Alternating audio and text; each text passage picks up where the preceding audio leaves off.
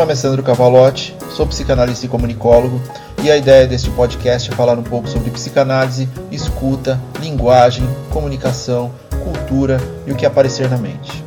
Sem um roteiro pré-definido, a construção do conteúdo é basicamente apertar o REC e gravar o que sai, inclusive erros, sons externos e até atos falhos.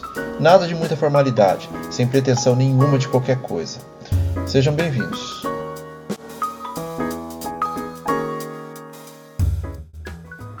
Episódio 54 Maturidade emocional é assumir o controle da sua vida. É muito bonita toda a retórica envolvendo o começo de um novo ano, de uma nova fase da vida, de um aniversário, de um novo emprego. Independente do que você acredite, é inegável que recomeçar algo traz uma sensação de que tudo pode ser diferente.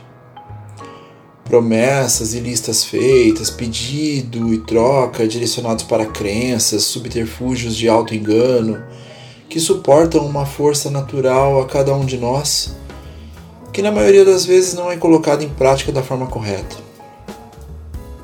A mudança.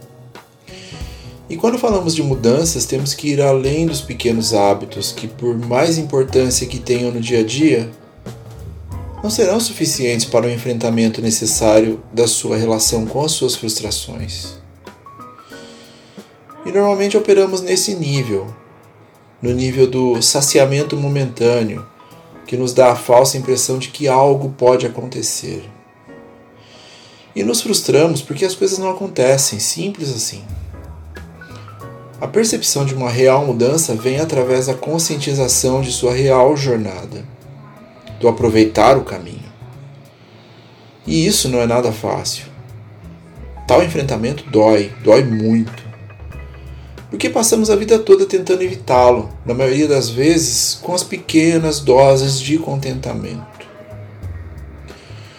Perceber-se em suas reais emoções é direcionar boa parte do esforço para um caminho de reencontro com seu desejo. E para isso, para mudar, amadurecer é fundamental. E o que seria esse amadurecer? estamos falando daquele momento na adolescência onde somos colocados contra a parede para fazer escolhas. Como se a sensação de mudanças corpóreas, comportamentais, de amizade, de lugares e a obrigação de se tornar um adulto sem ferramentas não fosse pressão suficiente. Mas sim do momento onde se olha para si, para o próprio desejo. E parece uma pergunta simples, mas vamos lá. Se eu perguntar o que você quer, é fácil responder? Nada de simplificações com dinheiro, sucesso essa baboseira superficial.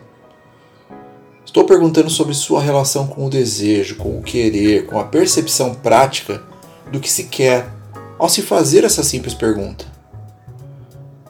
E eu vou dizer como vai ser para a maioria das pessoas. O que você quer? Tá. Como assim o que eu quero? O que você quer? Agora? Nesse instante? Sim. Ah, eu quero tanta coisa. Tá, mas o que você quer? Ah, não sei, quanta pressão. O que você quer? Hum, queria não ter problemas, queria ter dinheiro, queria poder viajar, queria poder fazer um monte de coisa. Tá, mas o que você está fazendo a respeito disso? O que você realmente quer? E depois de um tempo, um bom tempo, talvez aquela pessoa perceba assim seu querer. Mas perceberam que não é uma pergunta nada simples para a maioria das pessoas? Quando se pergunta para uma criança, geralmente a resposta vem na forma de um doce, um sorvete, ao cinema, automaticamente. Porque quando crianças, temos uma relação menos compulsória com o nosso desejo. Não há subserviência, não há um aparato sobre resultados da escolha, não há cobrança sobre o que aquele querer vai direcionar, não há a agonizante sensação de que aquela escolha vai delinear todo o meu futuro. Para as crianças, só há o agora, o presente. para nós, adultos, há uma cadeia deformadora de estruturas relacionais. Portanto, não há o querer. Só há o que aquele querer vai projetar sobre obrigações, frustrações, angústias, escolhas e mudanças. Portanto, o amadurecer constrói uma relação direta com o que você quer, não sobre o que o outro quer, não sobre a sua percepção da relação com o outro querer. E não estamos falando aqui do amadurecer que aprendemos no cotidiano, como sempre há uma simplificação da palavra. Geralmente ouvimos essas palavras, essa palavra com uma conotação de um potencial empobrecimento e fragilidade do ser. Amadureça. Por que você não cresce? O amadurecer tem muito mais a ver com a relação que temos com as nossas experiências pessoais e situações que podem exigir algo além do que temos a oferecer. Quando temos consciência de nossos limites e nos permitimos falhar, estamos observando o processo de aprendizado dentro dessas escolhas. E tudo bem, porque o importante é o que se tira dessas escolhas, não o resultado final.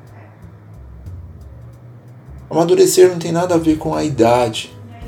Amadurecer tem a ver com você relacionar-se melhor com você mesmo. Portanto, quando falamos de amadurecimento emocional, é conhecer-se, é entender-se melhor com as suas gratificações, adiá-las e abrir os olhos para tudo que acontece antes delas é relacionar-se melhor com a sua própria vida. Pensa bem, quantas gratificações você se coloca por não ter uma relação com o seu querer? Porque no final, a gratificação tem que ser a própria jornada, não apenas o que há no final dela. Esse prêmio final é meramente um bônus, porque ele não existe sem a jornada em si. E aí começamos novamente pois amadurecer tem a ver com recomeços e uma vida mais plena, saudável e alinhada com seus desejos. Sejam eles quais forem.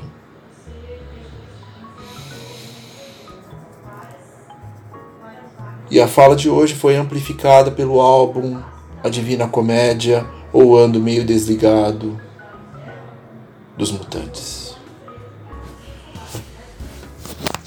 e fiquem bem.